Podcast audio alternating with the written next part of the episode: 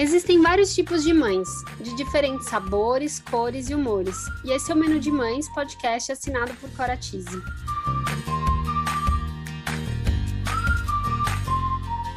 Eu sou a Cora, mãe da Teodora, trabalho há 10 anos no mercado infantil e sou idealizadora do Menu de Mães, onde vou compartilhar com vocês experiências, aprendizados, através de reflexões, entrevistas e bate-papos, para trocarmos muitas receitas.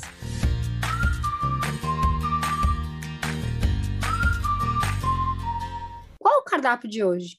O cardápio de hoje é yoga como aliada na criação dos filhos. E eu achei muito importante trazer esse assunto de yoga agora no início do ano, porque no início do ano é quando a gente está cheio de metas e objetivos, né, para fazer um ano melhor, né?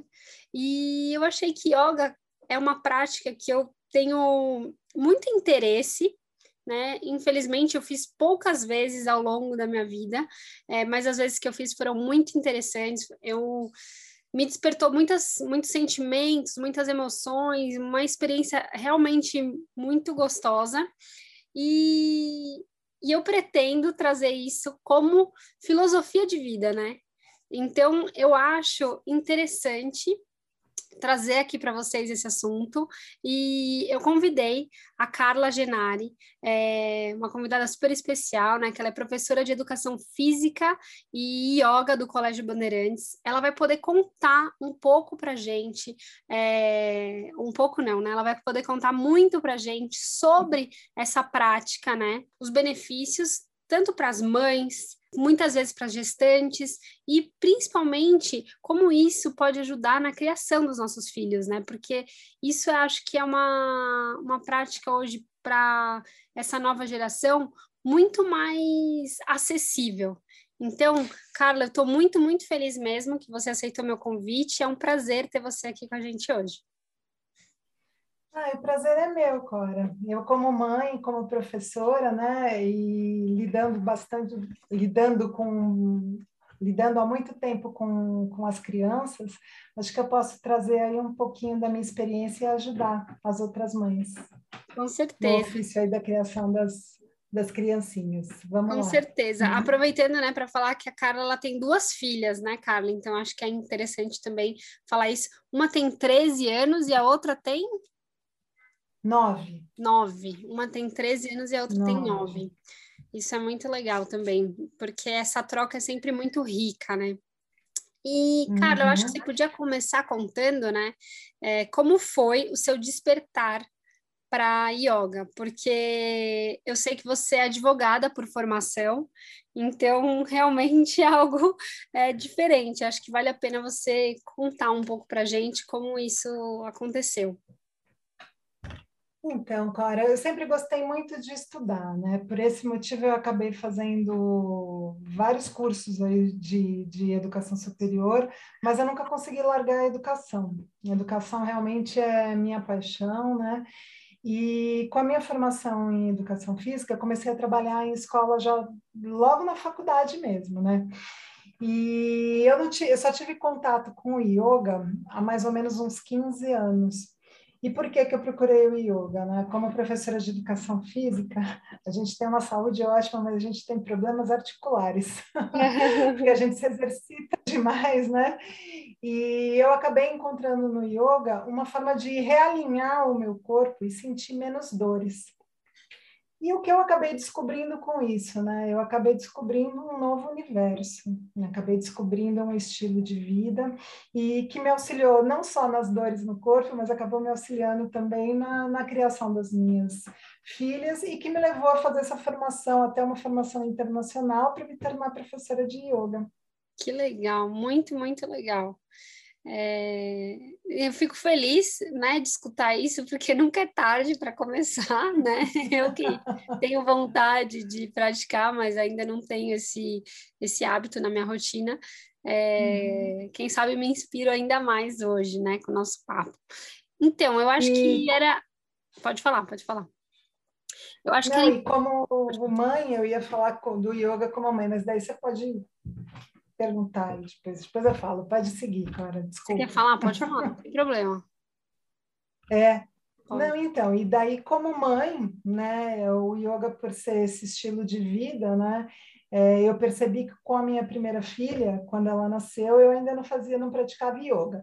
E com a segunda eu já praticava. E eu percebo que com a minha segunda eu errei um pouco menos, né? Porque o yoga me trouxe um, um estado de calma, uma organização de pensamentos, é, que foi muito importante aí para eu, eu conduzir a criação delas daí, daí para diante, né? Então, quando nasce o primeiro filho, além de ser uma experiência totalmente nova, né, é, uhum. você é envolvida com trabalho, com um monte de afazeres que a gente tem, com toda a carga mental, né, e física que a mulher leva, querendo abarcar todas as tarefas do mundo, é, o yoga conseguiu é, trazer essa calma e essa paz aí que minha família precisava. Que bom, muito bom saber disso. Aí uma uhum. dica para as mamães, recém-mães, gestantes, ou para as mães de filhos de qualquer idade, né? Porque todas as idades têm desafios, então quanto mais a gente conseguir organizar os pensamentos e manter a calma, ser paciente, melhor, né? Para a criação dos filhos. Eu acho que isso é essencial. Então, eu acho uma coisa uhum. importante assim, é saber o que é a yoga, né? Porque às vezes a uhum. gente fala, né, escuta tanto sobre isso, né, mas a gente às vezes não sabe dizer. Então, eu acho que seria inter interessante você contar para a gente. Hum. Então, vamos falar um pouquinho de teoria, né? O yoga é uma ciência, né? Eu considero uma ciência, uma ciência muito antiga. É, dizem que data de 2.500 anos antes de Cristo, né? E a primeira vez que ela foi sistematizada, ela foi sistematizada por um sábio chamado Patanjali, né? Ele foi o primeiro que escreveu sobre a yoga. Imagine, né, se ela é, existe há 2.500 anos antes de Cristo e ela está presente na nossa vida e tão em moda ainda hoje, significa que ela tem se modernizado constantemente, né? É, e criado novas linhagens, né? Hoje nós temos vários tipos de prática de yoga. E eu acho que por isso que ela consegue abarcar um, grande número, trazer benefício para um grande número de pessoas, crianças, na empresa, para os funcionários, para a mãe, para a mãe para o filho, né? Para todas essas é, relações, porque ela se modernizou e ela se adapta de uma tal maneira, sendo uma prática tão democrática, que ela se encaixa no dia a dia podendo cada um escolher, escolher a linguagem que mais se identifica, né? Sim, muito legal. Bom, e o, e o que mais que eu posso Ué. dizer do yoga, né? Yoga, a definição do yoga, yoga quer dizer união. Ah. União do quê? União do corpo com a mente e união do ser individual com o ser universal. Então, é, sendo essa união do corpo com a mente, é, a gente já vê que não é só uma prática física, né? Que existe um pouquinho mais. E como eu estava te falando é, do Patanjali, aquele primeiro sábio que sistematizou o yoga, ele definiu o yoga em oito passos. É, e esses passos são quais? Os preceitos éticos do, do yoga, que são os yamas e os niyamas, que são é, o que devemos fazer e o que devemos nos abster de fazer, o que devemos deixar de fazer. Né? E com os yamas e os niyamas, é, a gente consegue trabalhar as capacidades socioemocionais na escola assim de uma maneira muito rica. Além desses preceitos éticos, é, Patanjali colocou os pranayamas, que, que são os exercícios de respiração, porque a yoga, toda a prática dela é, tem como ponto focal a respiração. Colocou os asanas, o que, que são asanas? São as posturas, né? as poses do yoga e colocou mais quatro estágios de meditação. Então, desde a meditação é, mais, mais superficial até aquela mais profunda. E o legal é que todos esses oito passos estão sempre presentes numa boa prática de yoga. Que legal. Isso é muito. Ai, meu Deus, desculpa. É muito legal, adorei saber isso. É, eu eu, assim, eu já participei de algumas rodas de meditação e eu adoro é, muito. Acho que, nossa, a gente é, parece que você vai para outra dimensão, sabe? É uma sensação é muito, muito, legal, né? muito gostosa. Então, realmente, é, fiquei animada de escutar você falando sobre isso, né? E eu acho, assim, que você podia contar um pouco para gente como o yoga pode, né, os benefícios dele nessa criação dos filhos. Como a gente pode dar, é, como a gente pode fazer essa relação entre os benefícios do yoga na criação dos nossos filhos. Bom, a gente podia conversar dias, né? Porque eu poderia pegar cada um dos niyamas e, e cada dia a gente discorrer sobre ele, né? E como que ele podia nos ajudar. Horas. Mas hoje eu posso trazer uh, um deles, né? Que é o Satya, que é a coerência, né? O Satya, na verdade, é, significa não mentir, mas é muito mais do que não mentir, né? É eu ter coerência entre os meus atos, os meus pensamentos e as minhas palavras. Eu acho que isso é uma habilidade que está bem em falta atualmente, né? é, e junto com essa coerência, né, entre o que a gente pensa e o que a gente faz, eu trago aquela máxima, né, aquela frase assim, seja a mudança que você quer ser no mundo, né, que você quer ver no mundo. É, e baseado nisso, é, eu acho que nós mães devemos pegar assim cinco minutinhos no nosso dia e pensar o que que a gente gostaria de mudar no relacionamento que a gente tem com os nossos filhos, né? Porque, como eu falei antes, a gente vive nessa vida tão atribulada que a gente não tem tempo para nada e a gente sabe que a gente quer mudar alguma coisa, só que a gente não sabe bem o que e não sabe também como começar, como fazer. E o que, que eu tenho que fazer para que isso aconteça, né? E isso é a atenção plena, é isso que a meditação e a prática do yoga pode beneficiar a gente, ensina a gente a parar. Parar cinco minutinhos e colocar no papel, colocar no papel o que está me incomodando o que, que eu gostaria de mudar e o porquê que eu gostaria de mudar isso no meu relacionamento com o filho. Meu filho, meu filho anda muito nervoso, meu filho come mal. E a partir disso, é, pensar em estratégias para modificar essa, essa estrutura que vem acontecendo, né? É, e como que eu posso fazer isso? Né? O yoga ele nos ensina a focar no momento presente sempre que eu estou é, preso no passado, eu posso estar arrependido de alguma coisa que eu não fiz, eu posso estar com saudades de algo que já passou. É, e sempre que eu estou preso no futuro, eu estou ansioso e eu deixo de prestar atenção no que está acontecendo agora, no momento atual. E o que está acontecendo agora não volta nunca mais e a gente acaba perdendo ótimas oportunidades né, de desfrutar plenamente o que, o, a relação com os nossos filhos no momento presente. Né? Então, como que fica a, a dica? Né? É, o que eu quero mudar, eu tenho que começar por mim. Então, eu vou cultivar primeiro o meu jardim, para depois cultivar o jardim do meu filho. É, eu acho Por que é bem aquela frase, né? Mãe feliz, filho feliz. É uma coisa assim, agora eu não lembro. Tem ela, na verdade, rima quando fala, mas eu não consegui lembrar a rima certa. Uhum. Mas eu acho que isso é muito real. Se você está cuidando de você, automaticamente uhum. você está ensinando o seu filho a se cuidar, entendeu? Exatamente. E você estando bem, você cuida bem de alguém, né? É muito mais leve, uhum. muito mais fácil cuidar de alguém dessa é, forma. Assim, um exemplo que eu uso sempre, né, é quantas vezes as crianças estão gritando e você chega e fala assim: para de gritar! Você está gritando, ela não vai parar de gritar.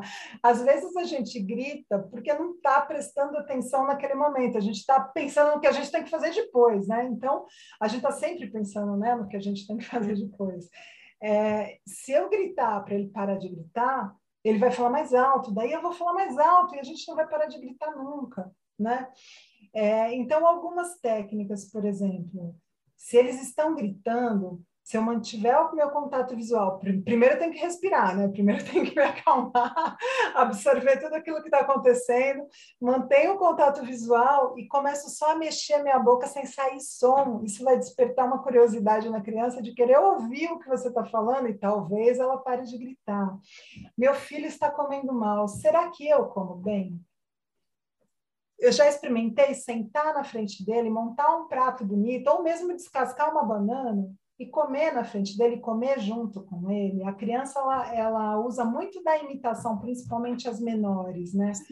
Para para se balizar, né? Para saber é, como como agir. Então, é, experimente fazer isso com calma, né? É, outro exemplo que eu que eu posso dar, né? É, às vezes o, o neném está chorando. E isso eu percebi com a minha segunda filha, com a minha primeira não, não teve essa sorte, né? É, às vezes ela chorava muito, estava muito nervosa. É, eu dava um abraço nela. E nesse abraço eu não falava nada. Então, assim, eu estava acolhendo aquele momento de angústia dela estar tá chorando.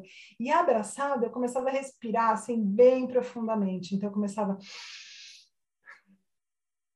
e eu comecei a perceber que fazendo isso, depois de um tempo, ela começava a se, a se acalmar e a respiração dela acabava se coordenando com a minha respiração. E ela começava a respirar profundamente, daí ela se acalmava mais ainda. Então, quando o neném chorava, minha primeira filha chorava, eu pegava ela no colo e ficava balançando, né? Ela. Por quê? Porque era o meu desespero, aquele balanço de fazê-la parar de chorar de alguma forma. Talvez né? o que então, você já primeiro... viu por aí as pessoas fazendo, né? Isso é algo que as pessoas Exato. fazem normalmente, balanço menino. Então, e, mas é uma coisa comum, né? Porque assim ele reflete assim o nosso desespero de fazer aquela situação parar de alguma forma, né? E é justamente o sentido contrário, né? Eu tenho que parar, eu tenho que respirar, eu tenho que estar calma se eu quero que a pessoa se acalme, né? Se eu quero que a criança se acalme. Então, tentar levar o olhar assim para este outro lado, né? Primeiro, o que eu tenho que fazer em mim para que eu consiga essa, essa reação, essa ação no outro, né? Então, isso acaba sendo uma boa estratégia também.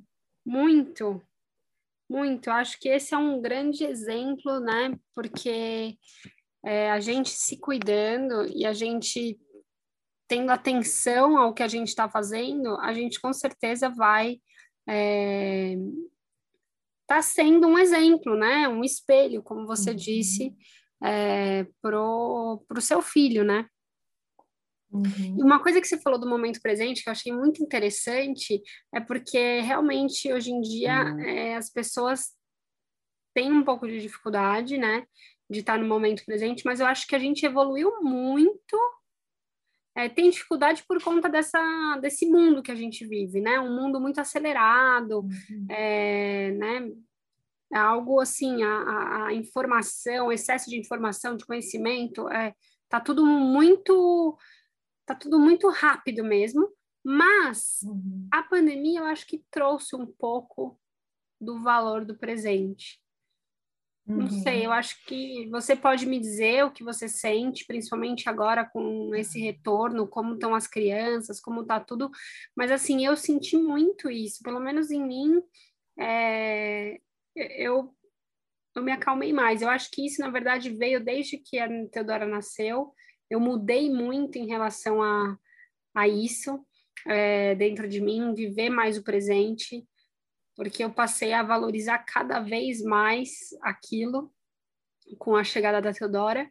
É, talvez também porque eu vivi uma, né, uma, uma situação difícil de saúde com a minha mãe, talvez isso também ajudou.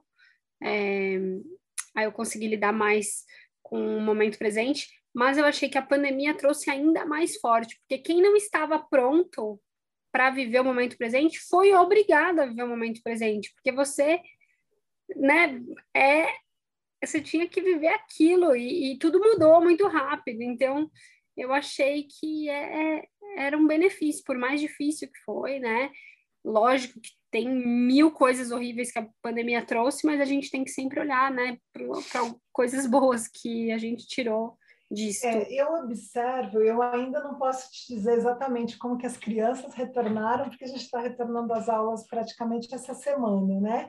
Sim. Então, foram alguns poucos dias de aula, né? É, mas eu percebo dois lados aí, e eu acho que são dois lados que a gente deve ficar muito atento. Por um lado, eu acho que as pessoas passaram a valorizar mais as pequenas coisas. Então, muita gente tomou atitude de mudar de vida durante esse período, porque começou a perceber que aquilo que estava vivendo não fazia mais sentido, é, começou realmente a valorizar os, as pequenas as pequenas felicidades, né? É, da vida. Mas, por outro lado, uma coisa que me preocupa um pouco, ela aumentou a nossa conexão com, com a tecnologia, né? Ah, então, durante esse período de afastamento, é, o nosso contato, né, para quem cumpriu esse isolamento de uma forma mais, mais é, rígida, né, é, o contato foi basicamente né, via Zoom, via celular. Foi muito difícil. Uh... Nossa, isso, assim, é. para mim, eu sempre fui uma pessoa muito de ter contato com as pessoas. Eu sofri muito. Uhum. Hoje eu acho que tem um lado bom disso também, mas hoje eu sinto uhum. falta, né? De ter mais contato com certas pessoas, que eu me sentia mais à vontade, que hoje eu ainda não me sinto completamente à vontade em algumas situações, então ainda uhum. evito. Sim. Mas eu espero que isso mude, né? Porque a falta de estar com as pessoas é muito uhum. grande e eu acho que principalmente, né, numa fase, por exemplo, adolescência, acho difícil, né? Eu acho que eles foram os que mais sofreram, assim, eu acho que mais do que as crianças, porque as crianças menores, a gente só vai ter essa dimensão do que foi esse afastamento daqui a um tempo, viu? Porque, por exemplo, uma criança que está na fase de aprender a compartilhar brinquedo, né, dois, três anos, que não foi para a escola, a gente ainda não sabe o impacto disso e se realmente vai haver algum impacto, se ela vai recuperar logo na socialização, se ela vai ter alguma dificuldade, né? Mas eu acho que sim, os adolescentes, tem adolescentes que perderam formatura, né? Tem adolescentes que. Não fecharam é, ciclos, né? Não fecharam ciclos. Por exemplo, os do terceiro ano que perderam a sua formatura, quando o aluno chega no terceiro ano do ensino médio, né, ele é ele é o rei da escola, né? Ele é o topo, né? O topo da cadeia. E ele não teve essa sensação. Ele passou longe da escola, sem esse momento de, de socializar mesmo, sabe? É, e é uma fase onde os laços é, ficam mais profundos, porque eles sabem que eles não vão mais se ver todo dia, né? É. Então, tende a ter uma amizade mais sólida nesse último ano, né? apesar do desgaste de vestibular, né, da, enfim, mas é muito, os adolescentes eu acho que eles sofreram bastante, mesmo aqueles que ingressaram na faculdade não tiveram o primeiro ano de faculdade, né, é, presencial, né, e a socialização eu acho que foi a grande perda, né, da pandemia. Com, com certeza, certeza né? com certeza. E você falando dessa forma, né, eu já tinha pensado um pouco sobre o assunto, mas é, inclusive eu tenho um sobrinho que está no, uhum. no colegial, mas fica tão distante uhum. a gente conseguir enxergar todo esse cenário. E agora você falando foi, nossa, me arrepiou, assim, sabe? Pensar que realmente esses adolescentes é, né, passaram por uma transição aí sem, sem concluir é, de uhum. fato ou, ou iniciar de fato algo é, né, pelo menos da forma que a gente estava acostumado e, e faz diferença, né? É uma fase que todo mundo espera, né? Uhum. Exatamente. É, e, e, é, e aí que é, são os tempos que não voltam mais, né? Esse é o viver no momento presente, né? Ele não vai uhum. voltar mais para o terceiro ano, né? É, o pequenininho que não, não compartilhou o brinquedo, ele vai ter essa oportunidade, né? O primeiro ano de faculdade passou, o terceiro ano do ensino médio passou, né? E é engraçado que na escola a gente encontra os alunos, né? É, depois desse período à distância, e muitas vezes a gente assusta, porque eles cresceram demais, né? Porque no final foram dois anos de afastamento, né? Então, Sim. quando você encontra, você olha e fala, meu Deus, né? Porque é um tempo que a gente não viveu, é um tempo que a gente não passou, né? Então, a gente assusta com o crescimento deles, porque mesmo tendo esse contato à distância, não é a mesma coisa, né? Não é a mesma coisa que olhar no olho, né? Não. É, você e você acha que a, a procura de yoga, realmente... a procura pela prática, assim, aumentou muito nessa época? Olha, eu, eu tive bastante trabalho, né, durante essa época, tive bastante procura, é, dei bastante indicações também então, eu acredito que sim. E tinha muita gente trabalhando online, né? Tinha bastante gente dando aula online. E, e, é como eu te falei, né? O yoga, por ser democrático, né? São vários tipos de prática. Então, tinham pessoas que só faziam meditação, tinham pessoas que só faziam a prática, tinham pessoas que faziam a aula completa. Então, eu vi uma grande gama aí de, de pessoas e de alunos buscando, né? Lá no Bandeirantes, a gente disponibilizou no ambiente Moodle aulas virtuais, tinha algumas aulas online também, então a gente sempre deu essa possibilidade para eles. Desenvolvemos um trabalho de meditação com o ensino médio, depois um podcast é, narrado pelos alunos, feito pela é, equipe de ajuda, né? que é uma equipe de alunos que ajudam os alunos que por algum motivo estejam ap apresentando alguma situação aí que precise de um olhar mais atento. Então, legal, eles gravaram algumas meditações. É, então, a gente tentou trabalhar, e, e fora que lá tem a, uma disciplina né, que chama Convivência Positiva, que também aborda bastante esses temas né, socioemocionais, que tenta ajudar o aluno, né? Uma equipe de orientação educacional também, que ajuda é, bastante os alunos em dificuldade, né, com alguma questão aí de socialização, alguma questão de, do, do isolamento. É muito então, legal, né? fazer esse trabalho multidisciplinar, né? É muito legal ver que, né, hoje em dia é muito mais comum esse tipo de aulas, né? Porque realmente é muito importante. E o Bandeirantes, que é um colégio que tem é, esse que é um colégio que foca muito, né, na, na, no ensino para faculdade, né? Tipo, todas as escolas têm esse apelo, mas a minha irmã estudou no Bandeirantes e eu lembro que é um colégio super puxado, né? Na uhum. época a gente chamava assim. Então, assim, é legal ver ele se preocupando em trazer é, toda essa toda essa experiência, né?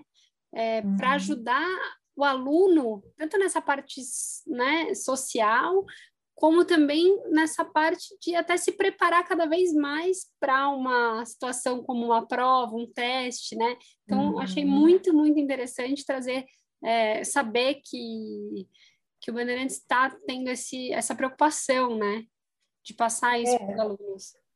É, eu trabalho já há bastante tempo, né, lá no, no Band. Lá é, não há rotina, né, porque há sempre um desenvolvimento assim constante, assim antenado com o que há de mais moderno e já há bastante tempo assim a escola foca bastante nessas competências socioemocionais, no relacionamento interpessoal, né? E agora em 2023 eles vão começar com o ensino fundamental 1 também, né? Porque atualmente só tem ensino fundamental 2 e médio e a partir de 2023 está acontecendo uma grande reforma lá da infraestrutura, né? E vai ser oferecido também o, o Fundi 1, começando no primeiro ano com os pequenininhos, que vai ser uma delícia, né? Que legal. Os pequenos também lá com a gente. Muito, muito legal. Muito legal. Muito legal mesmo. E eu, eu sempre buscava minha irmã na escola, eu tenho lembranças muito boas de buscar ela no, no Band, ela tinha uma turma muito legal. Então, eu tenho um carinho, assim, apesar de eu não ter estudado lá, porque eu morava bem longe, inclusive.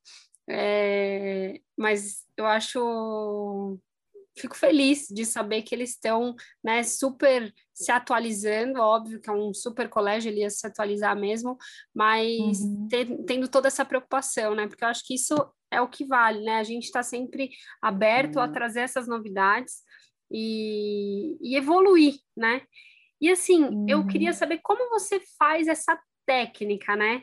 É, com as crianças. É, como, como, você consegue conduzir essa técnica com as crianças da melhor forma, né? Porque a, a criança muitas vezes está, é, né? Ela, ela é uma, então. um ser mais é, curioso e, e, muitas vezes não tem tanta paciência, né? Tá sempre mais é, distraído. Então, eu acho que o trabalho com as, com as crianças, né, pela minha prática, eu trabalho também com alguns pequenos, né, em outros estabelecimentos aí de ensino, né. Quando eles são menorzinhos, eles têm um, eles têm um menor tempo de concentração mas a gente se utiliza de jogos, e nesses jogos eles não precisam ficar parados e estáticos, né? A gente pode fazer jogos de atenção plena, que podem ajudar até assim na alfabetização. E a gente, para trabalhar esses preceitos éticos, a gente costuma usar aquele storytelling, né? Que é contar uma historinha, trazendo o valor que a gente quer desenvolver nas crianças, nos menores. Exercício de respiração vai muito bem para a criança. Eles gostam muito de fazer mudras, que são gestos que a gente faz com as mãos, que têm algum significado. Então, a gente desenvolve alguns mudras mais dinâmicos, né? Para eles não ficarem tão parados. E a gente, no finalzinho, a gente tenta dar um minutinho, sim, de ficar parado mesmo, né? Por quê? Porque o parar é muito importante, tanto para segurança na sala de aula quanto para a vida, né? Porque a criança ela aprende a escutar os comandos, mesmo com um ambiente com barulho, mesmo turbulento. Os maiores, né, já conseguem um tempo um pouco maior de concentração. E a contação de história também vai muito bem, né? Com os maiores, inclusive até com os do ensino médio, eles gostam bastante de ouvir histórias, né? E conforme a idade da criança, a gente vai elaborando, né? As técnicas de respiração, as técnicas de meditação, mas o que as pessoas têm que ter em mente é que a aula de yoga não necessariamente é uma aula parada e uma aula quieta. Ela pode ser uma aula bem dinâmica. Ela uhum. tem que ter momentos de quietude que proporcionam essa coordenação da respiração com os movimentos. Mas com as crianças dá para trabalhar de inúmeras formas. Tem jogos muito divertidos, momentos de descontração, de risada e momentos de quietude também, né? Que é esse lado aí dinâmico do yoga. Mas é, o yoga, a base dele é ter o ponto focal na respiração. Respiração é chamado de pranayama. Pranayama em sânscrito, né? Que é a, é, é a língua que se fala né, no yoga. É, quer dizer sopro vital. E se vocês quiserem, eu posso ensinar uma técnica de respiração aqui de um minutinho que já dá uma boa baixada na ansiedade e já prepara aí para novos desafios aí no seu dia. Lógico, vamos praticar. vamos praticar? Então tá bom. Então, vamos lá, vamos começar. Primeiro, eu quero que vocês encontrem um local onde vocês possam sentar, um local tranquilo, que você se sinta seguro e que seja relativamente silencioso.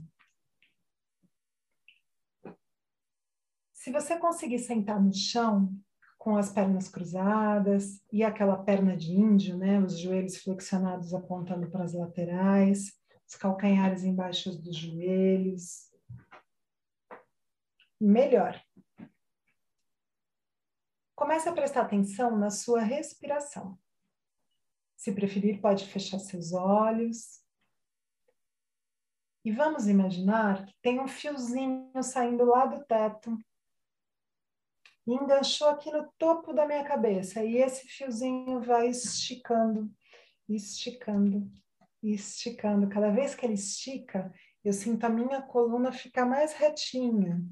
Eu vou sentindo, criando um espaço entre uma vértebra e outra. Eu vou sentir que o pescoço está no prolongamento da minha coluna, que meus ombros foram um pouquinho, se voltaram um pouquinho para trás.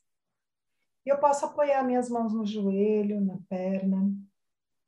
E eu posso fazer qualquer ajuste que eu achar necessário para eu me sentir confortável na postura.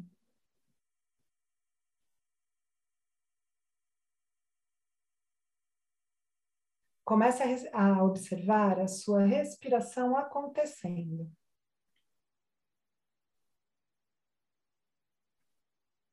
E nesse momento você vai ver que vai ter um monte de pensamento querendo invadir a sua mente. E apenas observe esses pensamentos, isso é normal. Observe sem julgar os pensamentos que vêm chegando, não se identifique com eles, apenas observe. E volte a levar sua atenção para a respiração.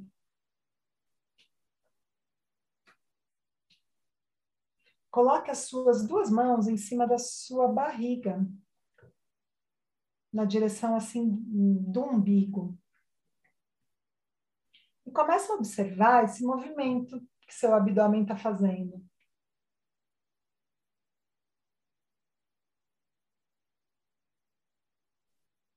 Observe por onde o ar está entrando, se é pelo nariz, se é pela boca, por onde o ar está saindo. E agora vamos um pouquinho mais longe. Observe a temperatura do ar que entra pelo seu nariz, pela sua boca. E observe se há uma diferença entre a temperatura do ar que entra e a temperatura do ar que sai.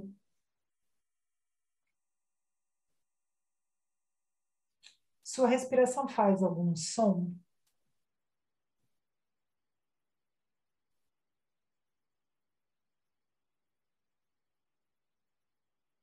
E agora, puxe o ar lentamente, somente pelo nariz.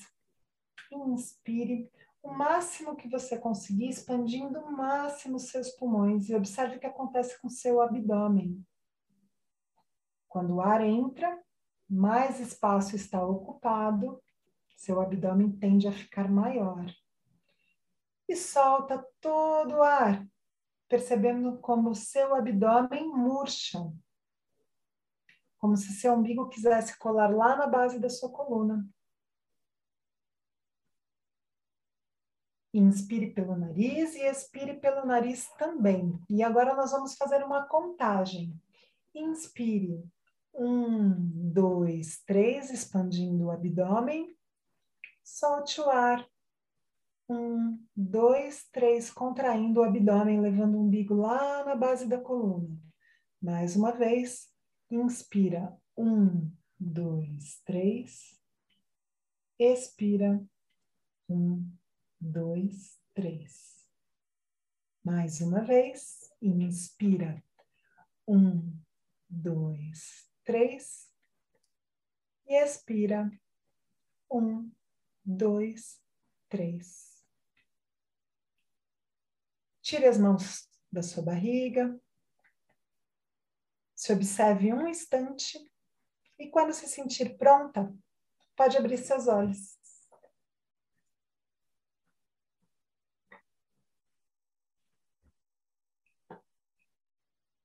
rapidinho, em cinco minutos. Muito a gente acalma, centra os pensamentos. E essa técnica de respiração, ela pode ser usada em qualquer momento que você precisar. Ficou nervoso? Vai no banheiro. Está no trabalho? Vai no banheiro, respira um minutinho e volta. É, como eu, eu sempre digo, uma boa respiração, um minutinho de calma e um copo d'água resolve a maioria dos nossos problemas momentâneos, né? Para a gente conseguir lidar com a situação da melhor forma. Que legal. Né? Eu adorei, adorei. Achei muito gostoso esse momento, né? Esse, uhum. Dá um relaxamento, né? Dá uma sensação de relaxamento muito grande. E eu acho que é isso, a gente se concentra no momento presente e, e essa, a respiração é, é, tudo, né? Eu já usei muito a, a respiração para deixar minha filha calma, sabe? Em alguma situação eu falo, filha, uhum. calma, respira com a mamãe, calma, você vai parar uhum. de chorar, vamos respirar juntas. E eu sinto que isso acalma ela. Então, aprender isso uhum. é, ajuda muito, né? Acho que facilita bastante. E... e... essa respiração assim é a mais básica de todas, assim. Existem inúmeras técnicas que dá para usar com criança. Eles adoram fazer respiração, eles gostam mesmo. É, e, e você percebe assim é, o benefício assim quase que instantâneo, né? Depois de uma boa respiração, sempre traz uma quietude ali que dá para você inserir na aula o próximo componente que você queria pegar com eles, entendeu? Legal. É legal. E, e, assim, os maiores benefícios que você vê nas crianças, né, logo após, né, uhum. é, a, a, as aulas, assim, o que você percebe mais? É, que você acha que as crianças é... começam a mudar de comportamento? Eles, é, além do, do, de todos os benefícios físicos, né, é, que o yoga traz como uma prática corporal mesmo, né, porque ele é, é uma prática que trabalha força, equilíbrio e flexibilidade, né. É, isso faz um, é, com que você secrete hormônios do bem-estar, né? É, a, auxilia naquelas dores do, do, do, crescimento que as crianças, por exemplo, que nem minha filha de 9 anos tem. Nossa, né? minha filha tem muito. Previne... Então, ajuda bastante. A minha menor é yogi, a minha maior não, não gosta muito da prática, mas a minha, a minha maior prefere esportes com bola, né? E a minha menor já gosta bastante do, do yoga. E, e auxiliou muito nas dores do crescimento. Ela tinha bastante dores na perna, assim, principalmente à noite. Né? Nossa, né? minha filha. É... Então, e é muito legal para trabalhar a coordenação motora, porque se eu tenho que coordenar minha respiração com os movimentos, é, além de treinar muito o meu foco e minha atenção, isso também auxilia no meu é, no espaço temporal, na minha coordenação motora, no meu autoconhecimento, né? É, o que mais que eu posso destacar? Daí, como benefícios mais, mais psicológicos, né? É, existem posturas que você tem que permanecer um tempo, né, fazendo a postura. Isso desenvolve resiliência, né? Porque você tem que permanecer naquela postura. Enquanto quando a gente trabalha o yoga mais flow, que é aquele movimento seguido do outro, como uma saudação ao sol, onde você emenda um movimento no outro coordenado com a respiração, é, isso favorece muito o processo de aprendizagem, porque você faz o aluno é, a, a, aprender a focar, né? É, o que mais? Alguns já, já existem vários estudos né, que comprovam que com alguns poucos minutos de meditação e de respiração, o cérebro realmente se modifica. Né? Legal. É, e traz um, um, domínio sobre os pensamentos, sobre os sentimentos, sobre as sensações. Então, assim, não é que eu nunca mais vou ter raiva na vida, né? Eu Nossa. vou identificar aquele momento que eu estou com raiva e vou saber como agir naquele momento. Como conduzir. Né? Então, ele ensina a identificar essas coisas e conduzir da melhor forma, né? Uh, uma coisa que eu acho que é importante... Estado... Pode falar. Pode falar. É, uma Pode coisa falar, que eu acho assim, interessante assim, é porque uma coisa que eu acho que é uhum. importante falar também é que eu acho que diminui um pouco a ansiedade, né? Todas as vezes que eu uhum tive a oportunidade de, de fazer, né? Por mais que eu não tenha feito é, por um longo período, eu senti muito isso. A pessoa fica cada vez mais. É, é isso, no momento presente, né? Não fica ansioso. Uhum. É, então, porque esse, primeiro que esse senso de domínio que se desenvolve aí sobre os pensamentos, é, sobre os sentimentos, tem muitas meditações que a gente trabalha com Sankalpa, né? Sankalpa é você é, visualizar alguma coisa que você quer que aconteça, né? É, e a gente sempre acaba essa meditação pedindo para eles visualizarem que tudo está bem, tudo está bem. A gente sempre fala que tudo está bem. Então, é, a partir desse momento, é, já te dá uma baixa, sabe? de ansiedade, eu vou saber lidar com aquilo, eu vou conduzir, lidar. E se eu não conseguir lidar com aquilo hoje, eu estou fazendo o meu melhor. Amanhã eu vejo que eu posso mudar, né? É o ser feliz hoje, é não ficar projetando as coisas para quando acontecer aquilo, eu vou fazer aquilo. Quando eu fizer isso, eu vou ser feliz. Ai, não, eu estou feliz agora, é. E eu vou lidando com as coisas conforme elas vão aparecendo. Eu sei que eu vou dar conta. Se eu não der conta hoje, eu vou dar conta amanhã, né? É como eu falo, é... lidar também com tudo isso sem julgamento. Então, assim, eu errei hoje. Puxa, desculpa, eu percebi que eu errei hoje. Eu vou tentar me modificar. Então, amanhã eu vou tentar de outro jeito. Tentando de outro jeito, eu posso errar de novo, mas pelo menos eu estou errando diferente. E daí Sim. eu tento de outro jeito. E eu só vou saber que eu acertei como? Depois de ter errado inúmeras vezes. Como que eu vou saber o que é acerto e o que é erro, né? Eu preciso ter um, ter um parâmetro, né? Então, encarar é, os erros, os insucessos, como uma, um redirecionamento de caminho, sabe? Ter mais calma, saber que tudo está bem, que tudo vai se acertar, que eu dou conta, o que eu não der conta eu peço ajuda, e conduzir a vida com, com mais leveza, sabe? Com mais presença e com menos julgamento. Muito bom. Nossa, Carla, eu adorei, assim, é, foi uma aula para mim. é, uhum. porque eu sempre escutei, já li bastante, inclusive até já pratiquei, mas é, esse papo me fez aprender muito mais sobre o assunto uhum. e espero poder, de repente, é, incluir essa prática aí na minha rotina esse ano, né? Depois eu te conto, mas uhum. Foi um grande incentivo. E eu queria agradecer, né, por você ter participado aqui do podcast, ter é, ensinado a gente essa técnica, né, uma das técnicas de respiração, ter feito isso uhum. aqui com a uhum. gente foi muito legal, porque ele já dá um gostinho, né? E eu queria perguntar se você tem alguma coisa para falar, assim, para concluir nosso bate-papo hoje, é, depois desse, de tudo isso que a gente conversou. Ah, eu tenho, eu tenho que, que falar para as pessoas fazerem uma reflexão na sua vida, né? É, e se não tem uma atividade física e rotineira e constante, para que inclua, não precisa ser necessariamente o yoga, né?